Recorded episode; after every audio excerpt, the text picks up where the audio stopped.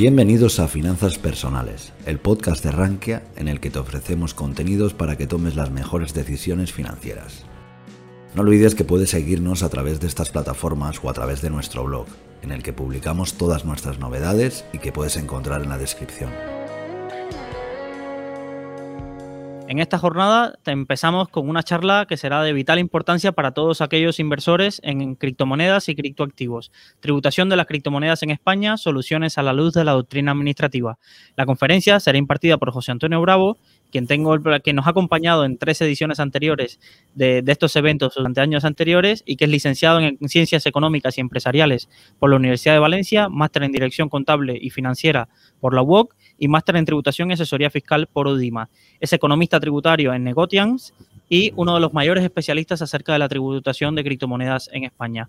Os animo a dejar todas vuestras dudas sobre en el chat para que después de la presentación José Antonio pueda responder a las que den tiempo. Sin más, disfrutar de esta jornada de la Crypto Week. Hola, buenas tardes. Eh, encantado de estar aquí con, con, Rankia y con vosotros. Eh, vamos a, voy a dar una pequeña charla, lo más corta posible para que podáis eh, consultar todas las dudas que tengáis acerca de la tributación de las criptomonedas en España, como dice el título. Eh, sí, me pregunta Juan y si solo sirve para España esta exposición. Bueno, mm, he de decir que hay bastantes cosas que serán comunes a varios países, ¿vale? Porque la fiscalidad de las criptomonedas en sí es parecida. Pero claro, eh, yo me voy a centrar, eh, uno de los defectos que tiene el derecho es que conocer el derecho de todos los países es bastante, bastante complicado. Pero bueno, en la medida en que pueda, si yo sé de algún país, la verdad que pocos, pocos países han, legislado, eh, han legislado, no, han, han informado tanto como los países europeos a este respecto y yo desgraciadamente solo puedo informaros de la parte de España. Sin más, voy a, voy a empezar con la presentación, ¿vale? Porque es una presentación densa. Y empezamos con eh, haciendo una pequeña reflexión sobre eh, muchos, muchas veces que se habla sobre la información, sobre la tributación de criptomonedas, ¿vale? Hay veces que se recibe información, sobre todo acerca de novedades tributarias que suele estar tergiversada, ¿vale? Que no está bien enfocada o es incompleta porque faltan datos para analizarla. ¿vale? A veces encontramos ahí gente informando sin, sin conocer bien sobre derecho tributario y lo que hacen más por la desinformación que por informar. Siempre es recomendable que cuando alguien nos dice que ha habido un cambio legislativo o que una cosa se debe tributar o tributa así o de la otra manera, que nos informe de la fuente original, de los, boletines oficiales o los agregadores legales, o bien que consultemos a alguien que sea capaz de interpretar la fuente de la que vienen esos conocimientos, es decir, una persona que tenga suficientes conocimientos de la materia que nos pueda informar de si está bien interpretada la norma o no. ¿Vale? Porque tenemos que tener en cuenta que la capacidad de interpretación de una norma es un asunto bastante complejo. Y entonces dejarla en manos de redactores inexpertos, a veces periodistas, a veces incluso gente que sabe derecho pero no sabe suficiente derecho tributario, puede provocar un food, ¿vale? Fear, uncertainty and doubt, directo o e, o e indirecto, ¿vale? Y entonces tenemos que evitarlo en la medida en que podamos. La doctrina administrativa eh, es lo que más se ha utilizado en España, lo que se ha utilizado básicamente en España, ¿vale? No hay una legislación específica de criptomonedas, así como sí que hay normas que son específicas para las para acciones o para eh, o para cualquier tipo de activo financiero sobre criptomonedas no hay una normativa específica. Lo que nos encontramos es con una doctrina administrativa informada por la Dirección General de Tributos. La Dirección General de Tributos es un órgano de gestión del Ministerio de Hacienda que depende de la Secretaría de Estado de Hacienda. ¿vale? Entre las funciones que tiene se encuentra la, proponer, elaborar, interpretar la normativa del régimen tributario general y las figuras tributarias que nos atribuyen a otros órganos del Ministerio de Hacienda. Los tipos de consultas eh, administrativas, de consultas eh, tributarias que evacúa la Dirección General de Tributos son dos. Los generales, que son consultas rápidas que se publican normalmente en la web de la agencia tributaria para informar sobre un caso determinado y los vinculantes, que vinculan únicamente a la administración, ¿vale? No vinculan al administrado. Las consultas vinculantes eh, responden a preguntas que realizan los contribuyentes, a consultas que realizan los contribuyentes eh, específicas de un caso determinado. Y lo que hacen es interpretar la normativa para decirnos cómo se, cómo se hace, cómo se eh, determina un determinado hecho imponible a la luz de la, de la legislación. Eh, todas las consultas que se han hecho acerca de criptomonedas han sido consultas vinculantes, es decir, preguntas realizadas por contribuyentes con el objeto de determinar un determinado, de determinar una conducta eh, e, y, encuadrarla dentro de la legislación española. Empezamos por la primera consulta que, que tenemos sobre criptomonedas, que fue la consulta vinculante 2, 2283 de 2013. ¿Vale? En este caso hablaba de la tributación de un exchange. Lo que venía a decir esta, esta consulta es que la, eh, la base imponible en, el impuesto de sociedades, la base imponible está formada por las comisiones recibidas, porcentaje sobre la cuantía de la operación de la compra de un medio de pago no emitido por el vendedor. Es decir, eh, que cuando un exchange tiene que determinar cuál es su base imponible, lo que tiene que tener en cuenta es las comisiones que ha recibido al, porque, un, porque a un cliente compre un determinado medio de pago. Ahí sería, eso sería sobre lo que tiene que tributar. Una, un exchange, ¿vale? Con respecto al IVA, y esto es importante, lo primero que dice es que un exchange, ya sea persona física o sea persona jurídica o persona moral, como se dice en Sudamérica, sería un empresario o profesional, porque de acuerdo con la normativa del impuesto del impuesto sobre el valor añadido, eh, al ordenar por cuenta propia medios de producción con la finalidad de intervenir en la producción o distribución de bienes o servicios, se convierte en empresario profesional y por tanto eh, está sujeto a IVA. Pero está exento, eh, de acuerdo con esta consulta, porque el artículo 21 18, letras J y M, eh, deja exentos de IVA las operaciones de compra, venta o cambio de servicios y servicios análogos que tengan por objeto divisas, billetes de banco y monedas que sean medios legales de pago. Y la letra M deja exentas las operaciones que sean mediación de estas operaciones de compra, venta, cambio o servicios análogos.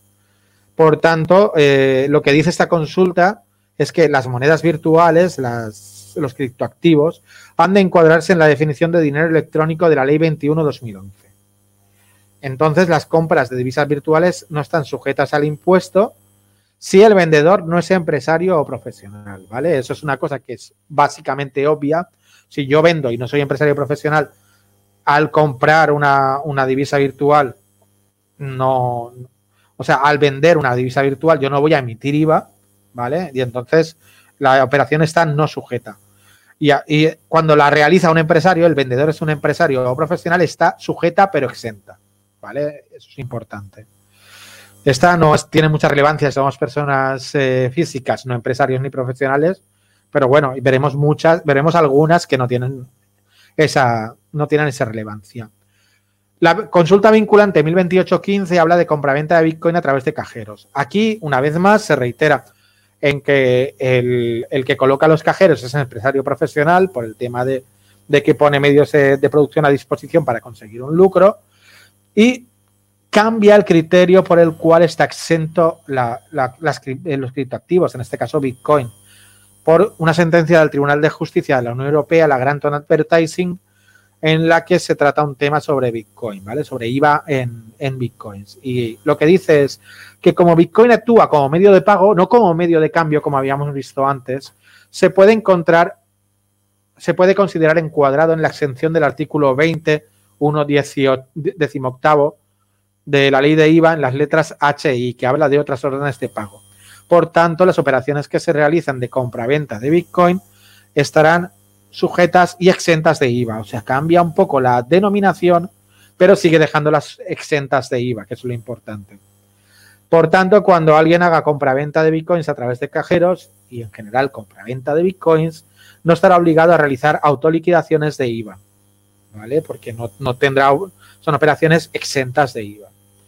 Con respecto a la compra-venta de Bitcoin a través de cajero, pues lo que dice es que como es una actividad no contemplada en las, tarifas del impuesto, la intenta encuadrar en un epígrafe y la encuadra en el 969.7, sección primera, otras máquinas automáticas. La consulta vinculante 1029.15, compra-venta de Bitcoin a través de una página web, le da una solución similar, ¿vale? Le dice que eso, que es empresario profesional y que las operaciones están exentas de IVA.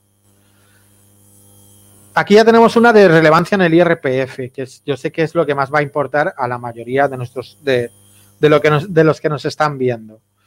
Eh, habla de una denuncia ante, autoridades de posible estafa piramidal con bitcoins. ¿vale? La consulta 1979 eh, de 2015 lo que dice es que no podemos considerar una pérdida patrimonial en tanto que no pongamos, no iniciemos un procedimiento judicial para ejecutar el crédito, ¿vale? Cuando yo le he dado mis, mi capital, ya sea en dinero, ya sea en criptoactivos, a, a un tercero, normalmente una empresa que va a estar situada en España o fuera de España, si no recupero, si no me dan el dinero que yo he invertido, yo podré considerar que hay una pérdida patrimonial si ha pasado un año desde que se inició el procedimiento judicial que, que, que interponga para recuperar el, el, crédito que yo les he dado, o sea, la inversión que yo he puesto. Esta pérdida patrimonial, cuando la pueda acreditar, formará parte de la base imponible general, ¿vale? No, de, la del ahorro, ¿vale? Luego hablaré, os hablaré de que existen distintas bases, bases imponibles. Ya cuando hablemos de las, de las, de las criptomonedas, la general, para, que os quede claro, es la que engloba eh, rendimientos del trabajo, rendimientos de del capital inmobiliario, rendimientos de actividades económicas, ¿vale? Y ahí iría también las pérdidas, ganancias y pérdidas que no proceden de la transmisión de elementos patrimoniales. E, esa base va desde el 10% hasta el 48%. Pero hay otra base imponible general que tributa a un tipo distinto, 19% eh, por los primeros 6.000 euros, 21% por la parte de 6.000 a 50.000 euros, 23% por lo que va de 50.000 en adelante y a partir de 1 de enero de 2021 eh, al 26% por todo lo que sobrepase 200.000 euros de base imponible. En la base imponible del ahorro, lo que se tiene en cuenta son ganancias y pérdidas patrimoniales que proceden de la transmisión de elementos patrimoniales y los rendimientos de capital mobiliario, intereses, dividendos, eh, cualquier cosa que venga de imponer capitales, de, de, darle capitales a terceros para que al cambio nos den un rendimiento, un interés o un dividendo. ¿Vale? Entonces, como os he dicho, eh, cuando yo pongo mi capital, los rendimientos que me van dando sí que irán a rendimientos de capital mobiliario e irán a la base imponible del ahorro. Pero el, si la inversión no la puedo recuperar e interpuesto un juicio, ¿vale? La llevaré a la base imponible general cuando haya pasado un año o cuando haya finalizado el procedimiento judicial que se haya interpuesto. Eh, si con posterioridad a haber puesto esta pérdida patrimonial cobrase parte o todo el crédito, ahí imputaré una ganancia patrimonial para contrarrestar la, pérdida patrimonial que había puesto anteriormente, que también estará en la base imponible general. Igual, la consulta vinculante 2603 de 2015 dice que para ah, cuando se producen transferencias no ejecutadas, ¿vale? Eh, es decir, yo le he dado mi dinero a un exchange y no he ejecutado una transferencia y encima se ha quedado el dinero, pues igual, si no interpongo una demanda y ha pasado un año desde la interposición de la demanda, eh, o, se ha producido una sentencia ya que me dicen que el crédito está no, se va a poder ejecutar y me quedo sin el dinero, podré poner una pérdida, ¿vale? Estamos hablando aquí del tema de medios de prueba. Es bastante... A mí hay mucha gente que me consulta y me dice, oye, que es que he entrado en la plataforma A o B y me han... Me han no me pagan, no me van a pagar y ya sé que ha cerrado la plataforma, ha hecho un, un scam exit o lo que sea, pues no, no puedo recuperar. Igual que si, me roban una wallet, no puedo, no puedo demostrar que ha habido, y no puedo demostrar con pruebas que sean suficientes en derecho, es decir, que aunque un juez pudiera admitir en un juicio que ha habido un robo o una pérdida, pues realmente no voy a poder imputarme esa pérdida patrimonial y tendré que decir, pues bueno, me han desaparecido las monedas, las quito de mi balance y para afuera. Eh, la consulta vinculante 2846 de 2015, compra-venta de Bitcoin a cambio de euros, viene a decir lo mismo que hemos dicho antes con las máquinas, con los cajeros o con la página web para, para compra-venta de bitcoins, es decir, actividad económica, eh, exenta de IVA y, eh, por tanto, eh, o sea, sujeta y exenta de IVA y quien la realiza es un empresario o profesional. ¿De acuerdo? Vamos ya a una consulta que os va a gustar mucho más porque va, a seros mucho más útil. minado de bitcoins. Ya veo que hay alguna alguna pregunta por aquí de Ultra Wide and BL Gameplays, ¿vale? Eh, minado de bitcoins. Pues, ¿qué pasa con una persona que mina bitcoins, ¿vale?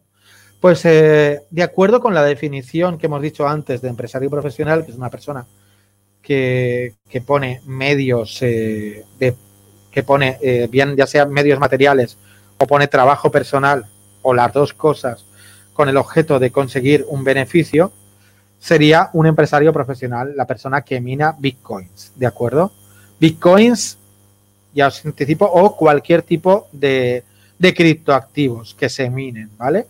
O incluso el staking, ¿vale? Esto os lo digo, esto sería una interpretación mm, paralela, pero si yo pongo un equipo, yo lo configuro y yo tengo que hacer una serie de trabajos para que ese minado eh, vaya adelante, pues soy empresario. ¿vale? Estoy haciendo una actividad empresarial y, y ahora en esta, en esta consulta nos dice cómo debe tributar, esta consulta de 2016. Una, la primera cosa que dice es que, de acuerdo con dos sentencias del Tribunal de Justicia de la Unión Europea, para que una operación esté sujeta a IVA, tiene que haber una relación directa entre el servicio prestado y la contraprestación recibida. ¿Qué quiere decir esto?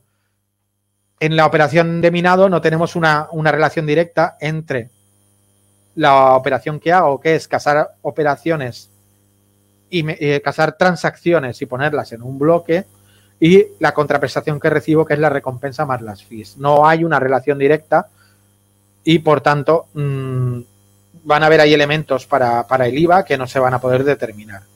Hay otra sentencia, la Tolsma, que dice que si no hay una relación jurídica entre quien presta el servicio, es decir, entre el minero en nuestro caso y el destinatario, es decir, las personas que ponen las transacciones, no hay una relación jurídica en la que haya prestaciones recíprocas, quiere decir yo te caso las operaciones y tú me pagas por haber casado, puesto esas operaciones en un bloque, ¿vale? Y la retribución no es un contravalor efectivo del servicio prestado, es decir, la, contra, la contraprestación que se le da en lo que recibe el minero no es un dinero, que no es algo que podamos eh, relacionar directamente pues en este caso, dado que no se dan esas circunstancias de relación de operaciones eh, eh, relacionadas ni de recompensa eh, ni de recompensa que tenga que ver con el servicio que se presta, la operación de minado no está sujeta a IVA, ¿vale? Creo que eso mm, no lo vais a entender, pero os voy a decir claro. Cuando yo recibo mi recompensa, esa recompensa no lleva IVA, aunque todas las transacciones estuvieran hechas en España. Por tanto, consecuencias de que el minado de bitcoins o el minado de criptoactivos no esté sujeto a IVA. Pues la consecuencia es muy clara, es que, eh, que todas las operaciones que hacemos no llevan IVA, pero tampoco vamos a podernos deducir el IVA de los gastos que podamos imputarnos de compra de, de la compra de, de los equipos, de la electricidad que gastemos, etcétera, etcétera.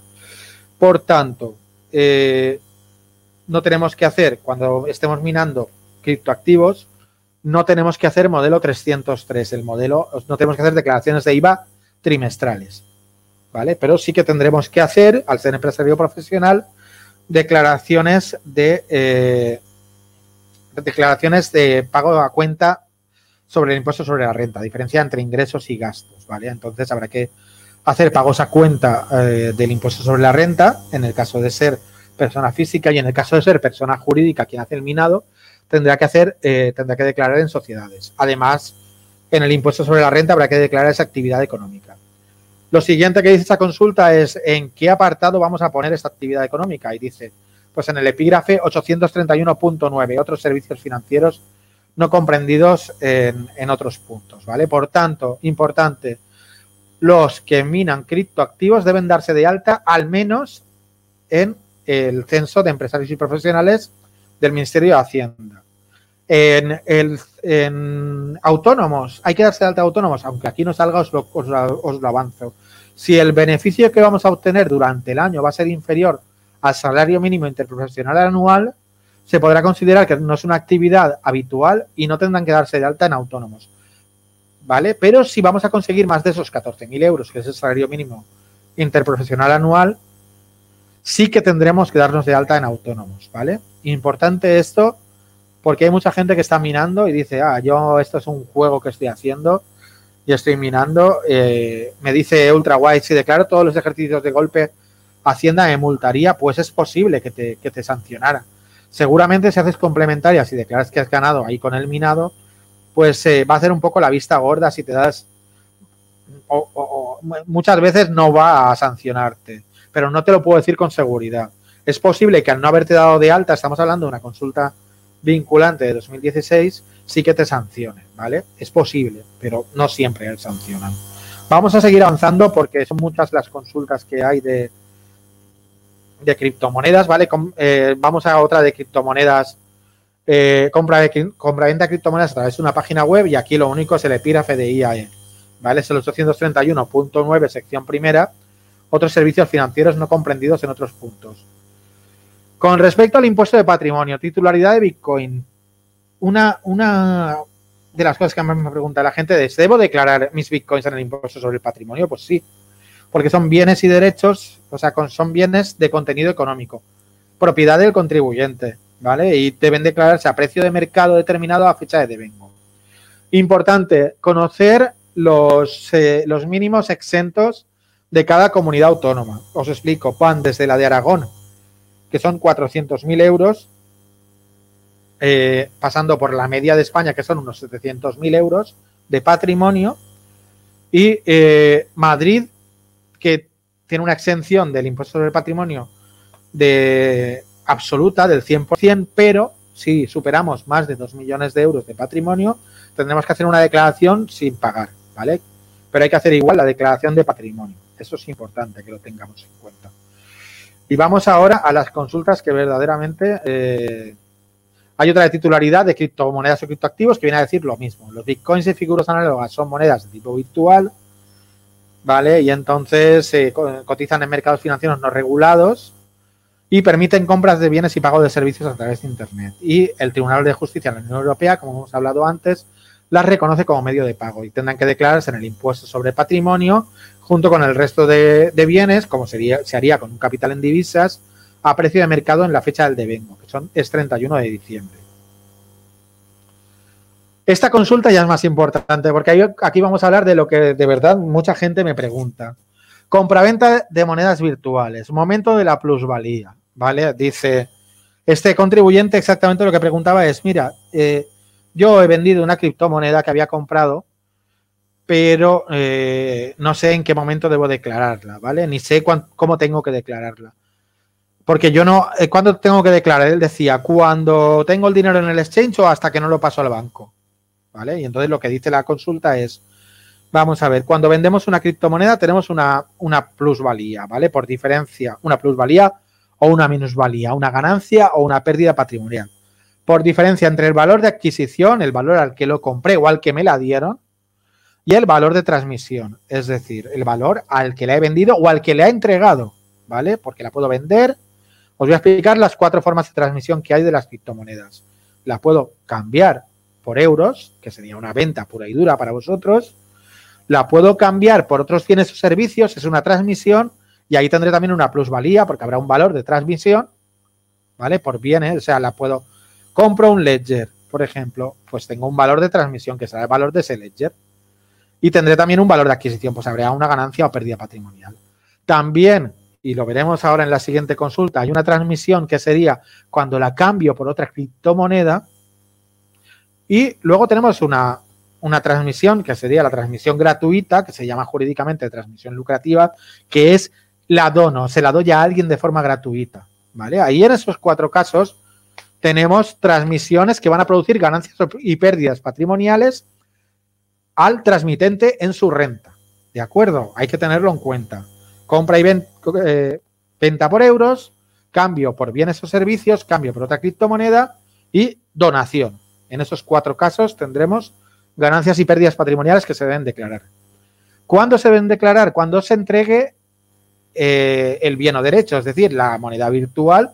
Cuando yo la entrego, en ese momento se produce ya la variación patrimonial, no cuando paso el dinero al banco, que es una creencia errónea de mucha gente. Incluso se la ha oído a algunas personas que dicen que son asesores fiscales. No es cuando se produce eh, el traspaso a un banco español, sino cuando se, se, entrega el bien o servicio, ¿vale? El bien, cuando se entrega el bien, la moneda virtual, ¿vale? Esto en, jurídicamente se llama tradición, traditio. Eh, si se compra a plazos, pues ahí podemos imputar la ganancia en varios plazos, ¿vale? Pero no va a ser lo normal que se venda una criptomoneda a plazos, ¿vale? De todas formas, si alguna vez vendéis alguna criptomoneda a plazos, hablad con, un asesor fiscal para que, para que os, hable de la regla de imputación temporal de operaciones a plazos. La consulta mortal, esta, esta es la consulta mortal, la de las permutas, que todo el mundo me habla de permutas y todo el mundo ya sabe lo que es una permuta gracias a, gracias a, esto, ¿vale? Eh, tenemos aquí eh, adquisición de bitcoins que se intercambian posteriormente por otras monedas virtuales a través de exchanges extranjeros. ¿Vale? Eh, la primera que hace esta consulta vinculante, la 999 de 2018, es decir, que las monedas virtuales, es decir, para nosotros los criptoactivos, son bienes inmateriales, que no son moneda de curso legal y pueden ser intercambiados por otros bienes e incluso por otras monedas virtuales, derechos o servicios, siempre que se acepten por el transmitente. Y pueden adquirirse o transmitirse generalmente por moneda de curso legal. Como cada moneda virtual, cada criptoactivo tiene un protocolo específico, distinto ámbito de aceptación, distinta liquidez, valor y denominación, cada criptoactivo, cada moneda virtual es un bien diferente. Por tanto, de acuerdo con el Código Civil, cuando hacemos un intercambio de bienes, se conoce como permuta. Y eso va a producir, de acuerdo con la ley de IRPF, una alteración en nuestro patrimonio, una ganancia o una pérdida por diferencia entre el valor de transmisión y el valor de transmisión. En este caso, ¿cuál será el valor de transmisión que vamos a, considerar para restárselo al valor de adquisición? Pues será la diferencia entre, o sea, el valor de esa ganancia o pérdida patrimonial será la diferencia entre el valor por el que adquirimos esa moneda que se entrega y el mayor entre el valor de mercado de la, de la que se entrega y el valor de mercado de la que se recibe, ¿vale? Suena un poco enrevesado, pero es que pueden haber ahí dos valores. Y eso es lo que dice la ley de IRPF. Pero resumiendo, cuando yo cambio, por ejemplo, Bitcoin por Ether, para, para saber cuál es el valor de transmisión, diré valor de mercado de Bitcoin, de esos Bitcoins que, acabo de entregar. Eh, X. Valor de mercado de los Ethereum que acabo de recibir, Y. El mayor entre X e Y será mi valor de transmisión. Y el valor de adquisición, ahora lo veremos, será el valor de compra que se determinará, como veremos ahora, a través del método FIFO, ¿vale? first in, first out. Lo veremos en la siguiente, en la siguiente consulta, ¿vale? Valor de mercado sería el que acordarían sujetos independientes en el momento de la permuta. Es decir, si cogiéramos dos personas, esto es, esto es un término legal pero eh, lo que tenemos que tener claro es que el valor de mercado, tenemos muchos mercados y tenemos que utilizar siempre un valor de mercado determinado. Pues si cogemos siempre el de Kraken, siempre el de Kraken. Si cogemos eh, normalmente el de CoinMarketCap, pues el de CoinMarketCap. Cogemos el de CoinGecko, el de CoinGecko.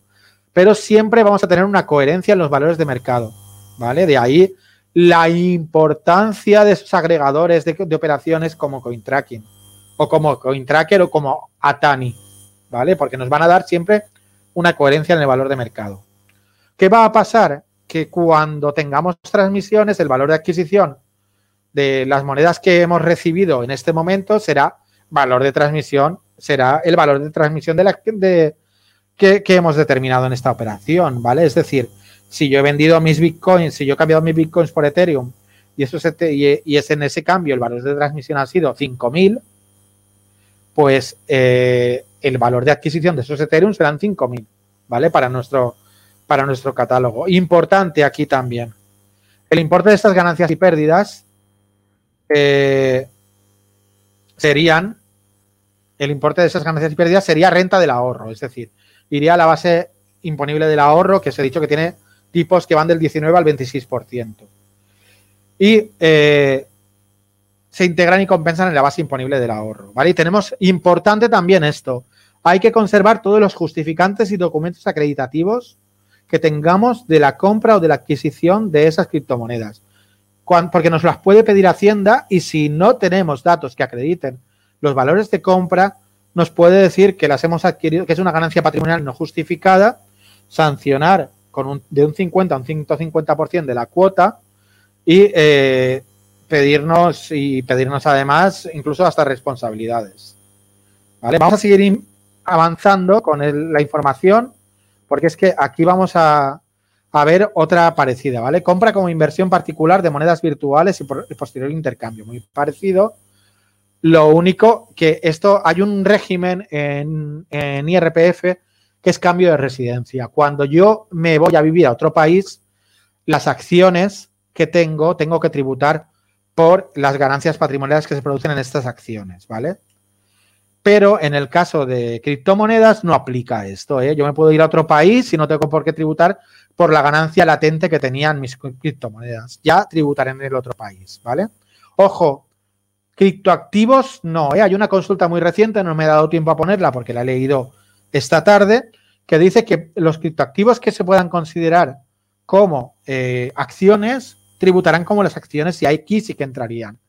Entonces sí que habría que, eh, aquellos que las security tokens, básicamente, habría que tributar por las ganancias latentes, ¿vale?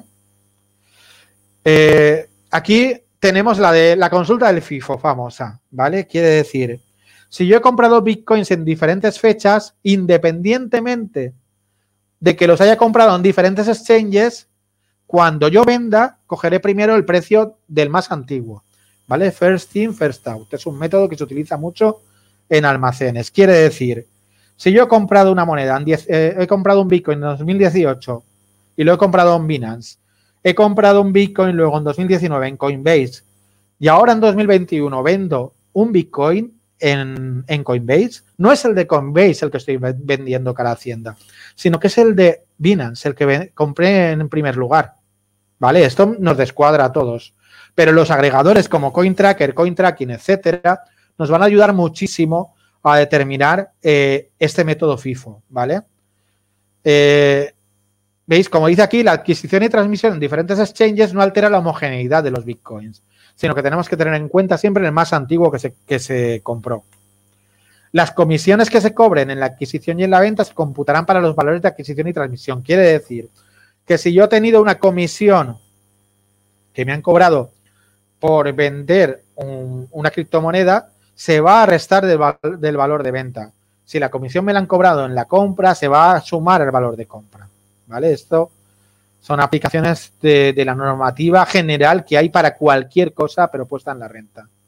Vale, otra, otra sobre el minado de bitcoins, ¿vale? Eh, y lo que dice es eso, una vez más, medio de pago y exentas de IVA, ¿vale?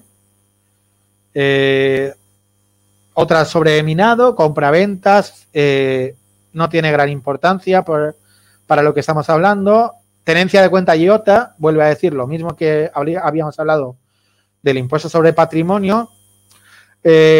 Constitución de una SL dedicada al minado de Ethers. Nos viene a decir aquí, el minado de Ethers es igual que el minado de Bitcoins. Es decir, no sujeto a IVA, actividad económica, y se declara en nuestra en, el impuesto correspondiente. Si es una SL, en el impuesto sobre, sobre sociedades.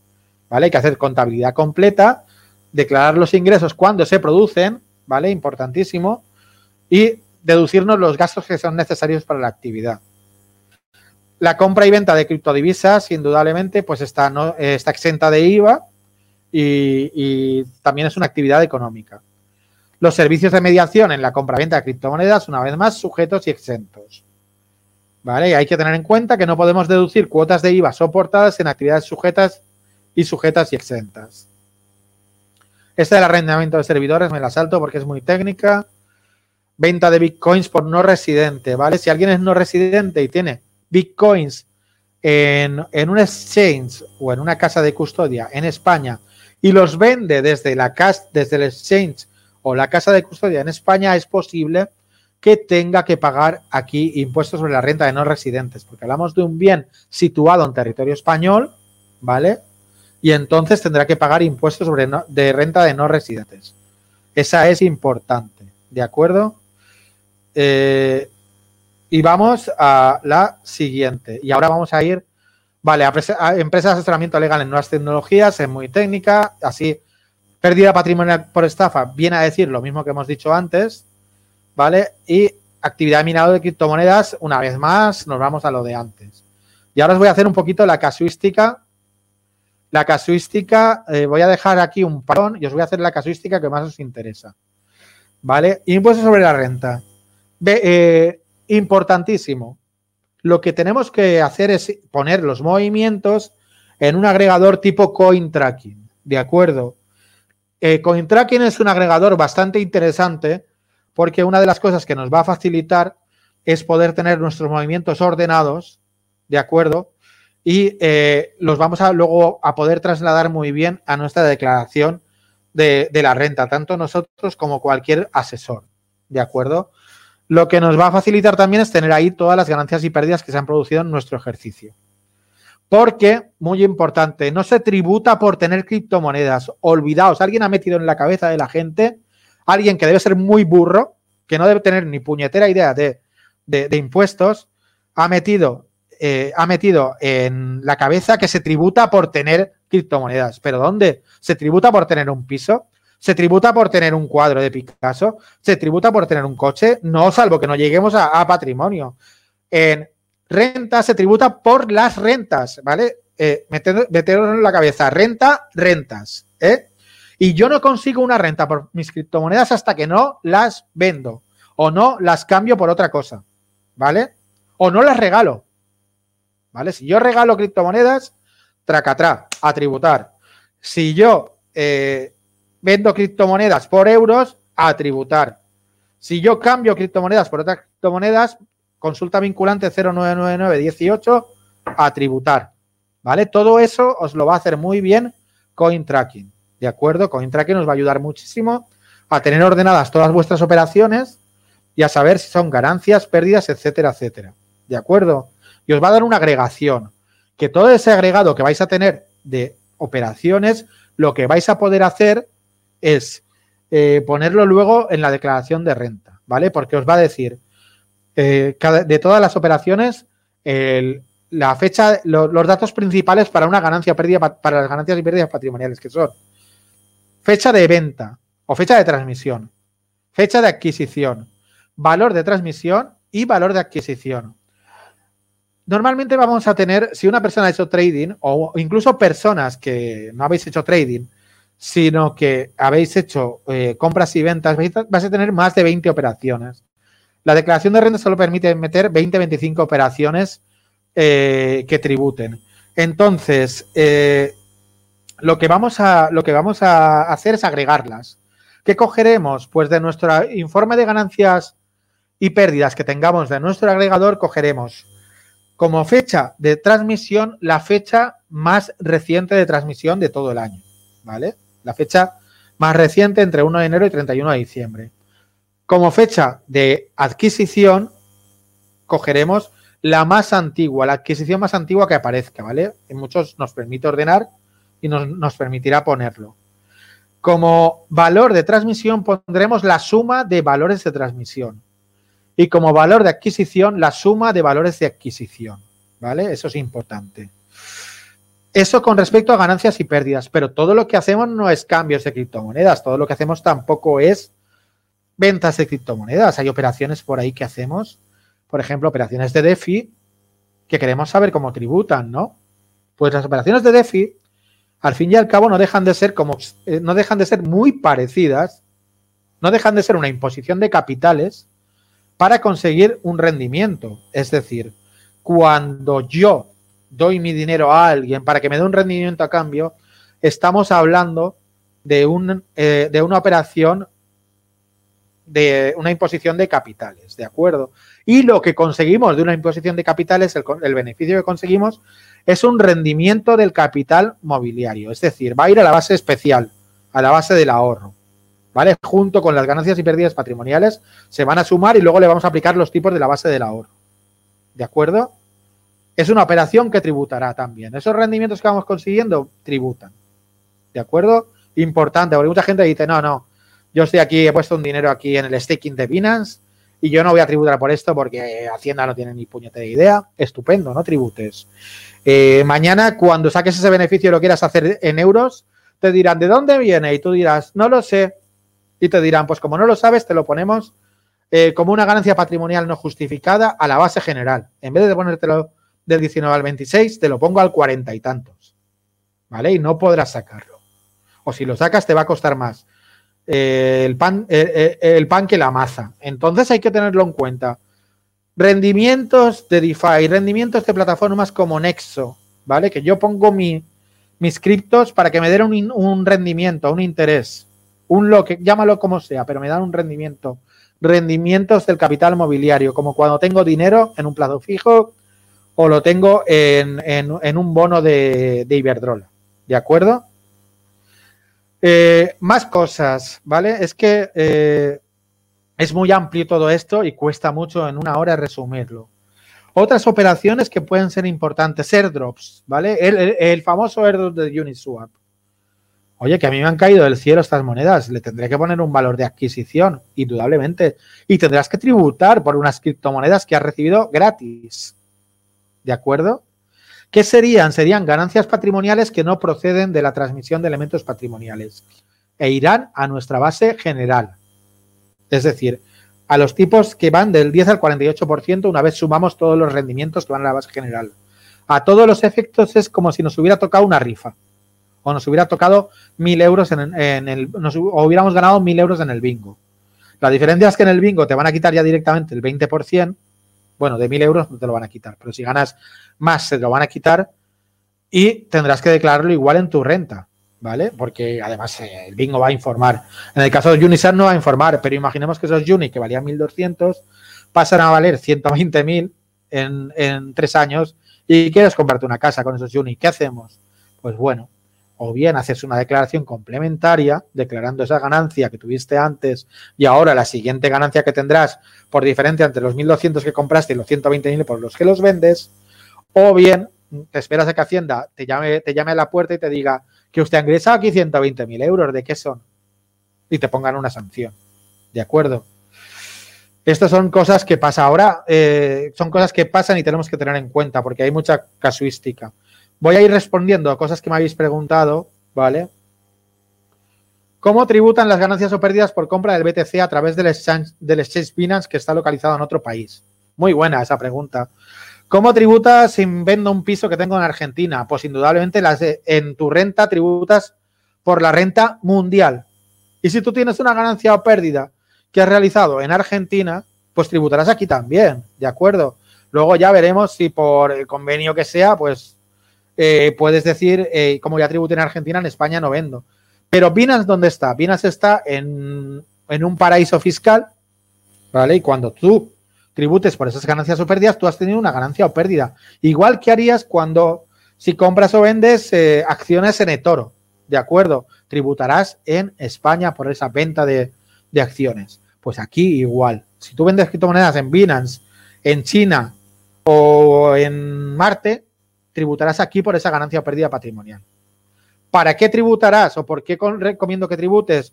Porque como entra el dinero aquí y no puedes explicarlo, sanción de Hacienda, ¿vale? Hacienda, en cuanto ve más de 10.000 euros que entran en una cuenta, ya pone a un inspector con un boli a decir, vamos a por este. Pero la, no Hacienda de España, Hacienda de España, de Portugal y de, y de Andorra, ¿vale? Y de Malta y de Estonia, de donde queráis. En cuanto entra un dinero que no puede justificar, inspector.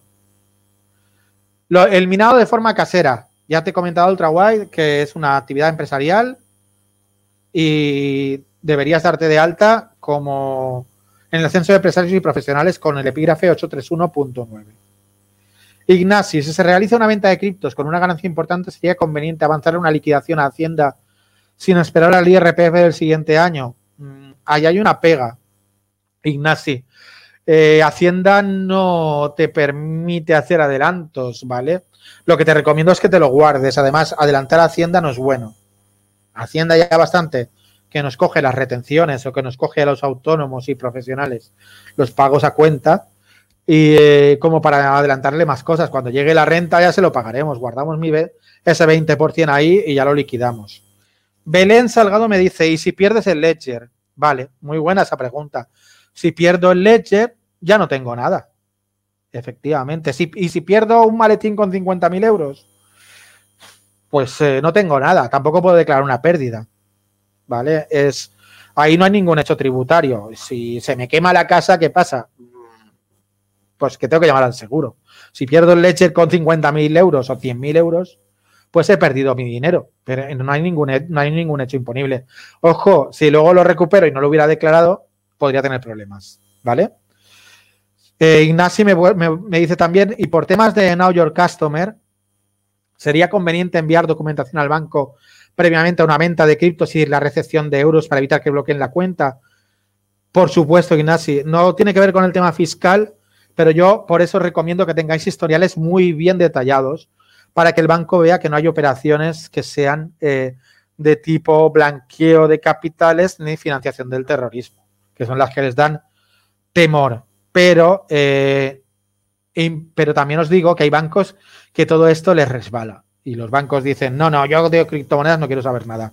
Pues a otro, pero antes de sacar ningún dinero de ningún exchange, eh, al director, oye, voy a hacer una operación de tal tipo y que te digan, ¿vale? Que no te den el, sustazo.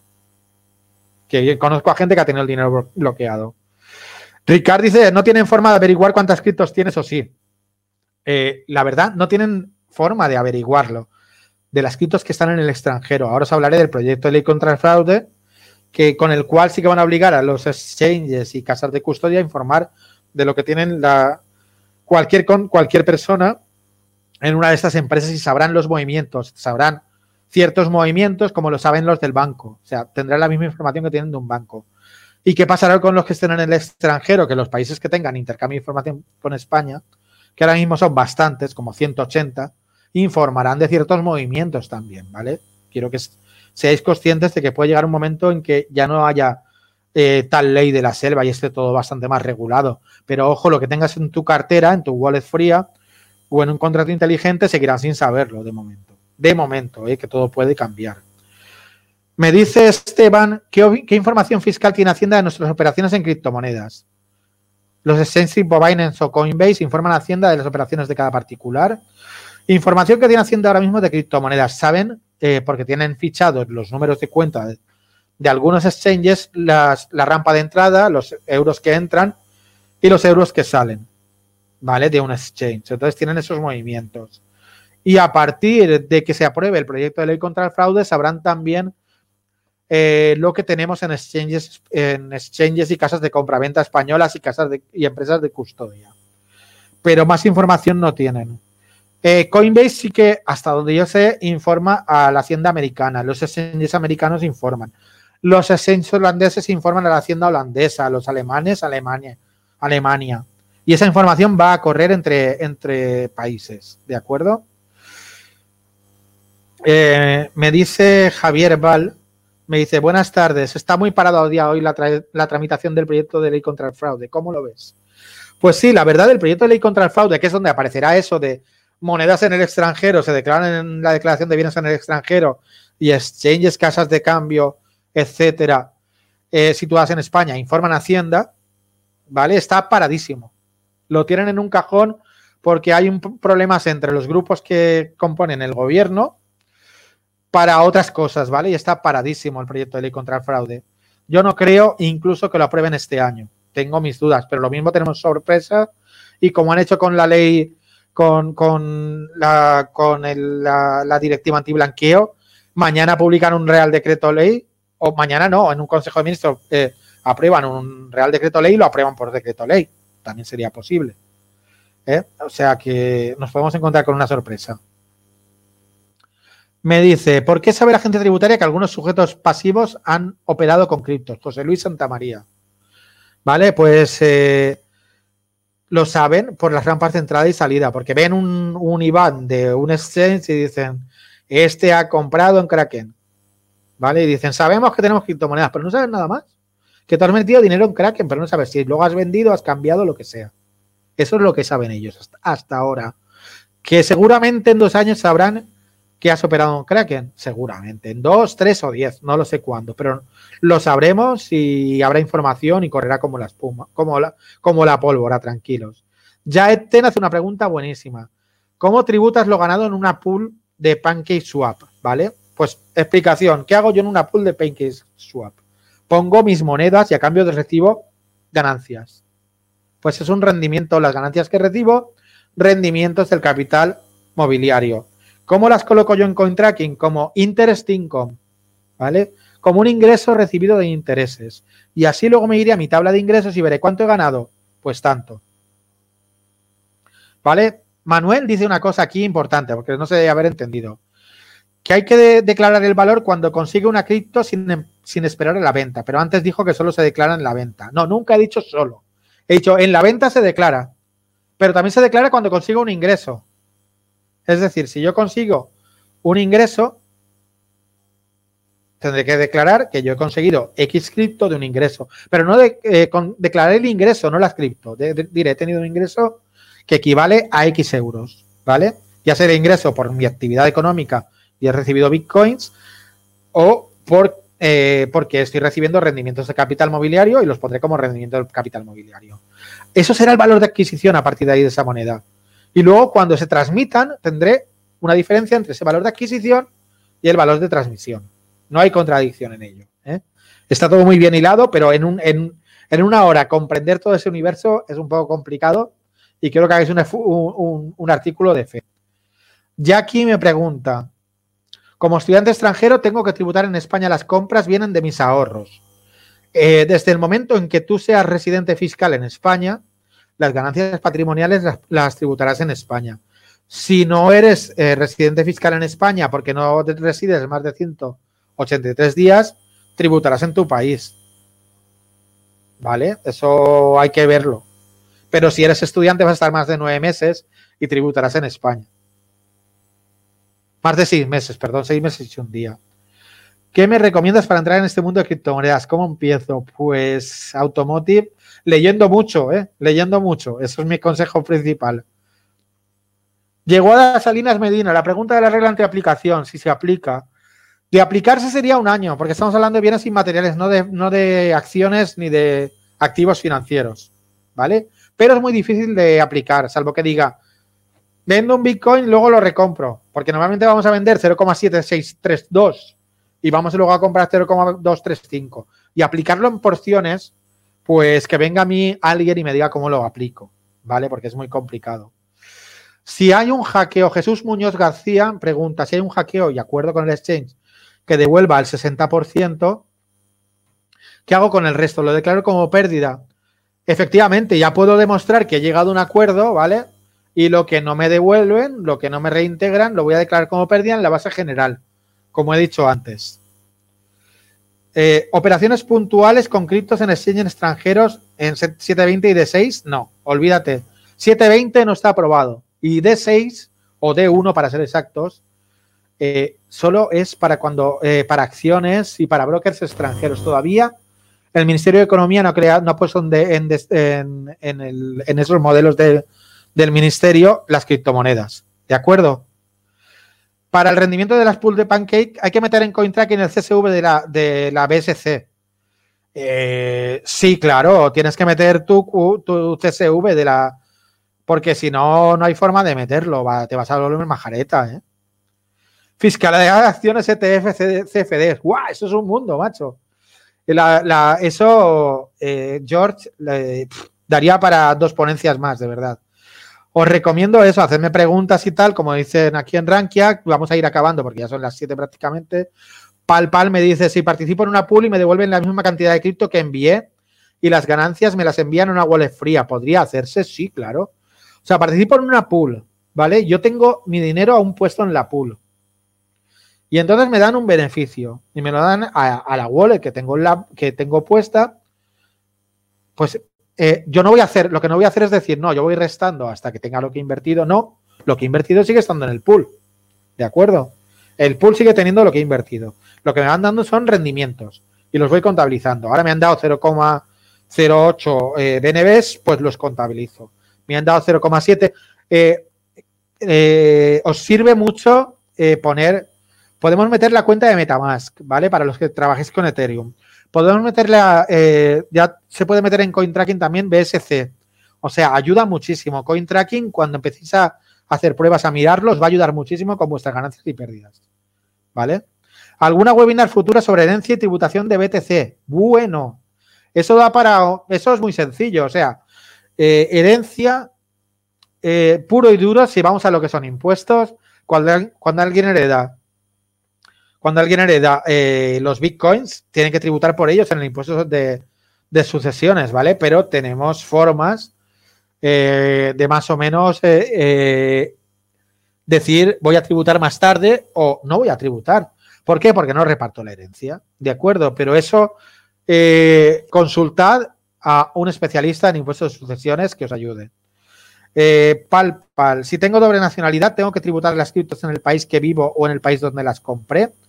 Aquí no, vale la nacionalidad, vale la residencia. Si tú resides más de 183 días en España, eres residente fiscal en España. Y si no eres residente fiscal en tu país, salvo Estados Unidos, que se puede dar la doble tributación. Que seas porque en Estados Unidos se tributa por nacionalidad.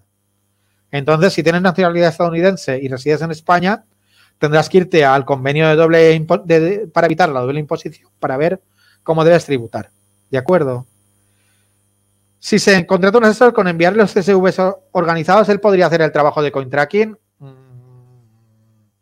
Puede haber algunos que sí, pero lo haces ahora y yo soy el primero que te diré que no.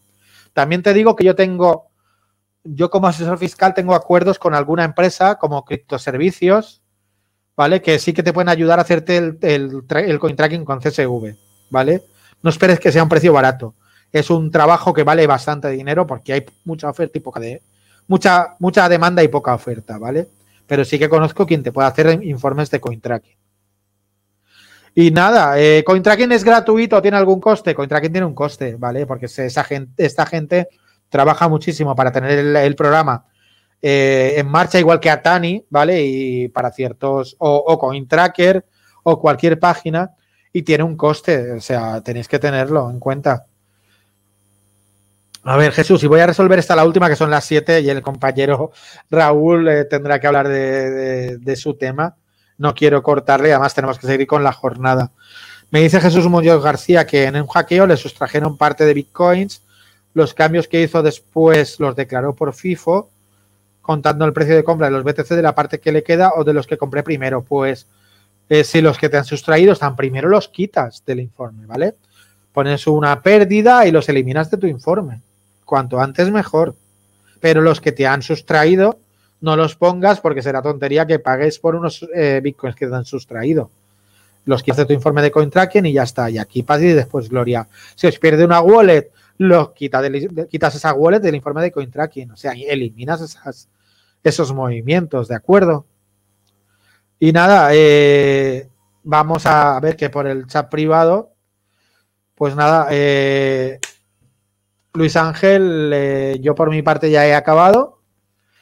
Y nada, muchas gracias a todos. Se ha hecho muy corto y encantado de estar con, con Rankia y de colaborar con ellos. Muchas gracias. Muchísimas gracias, José Antonio, por tu exposición. Un placer siempre invitarte a este tipo de eventos y siempre se nos hace corto, así que no creo que sea la última vez que, te tengamos, pero sé que en esta época de la declaración es difícil sacar un huequito.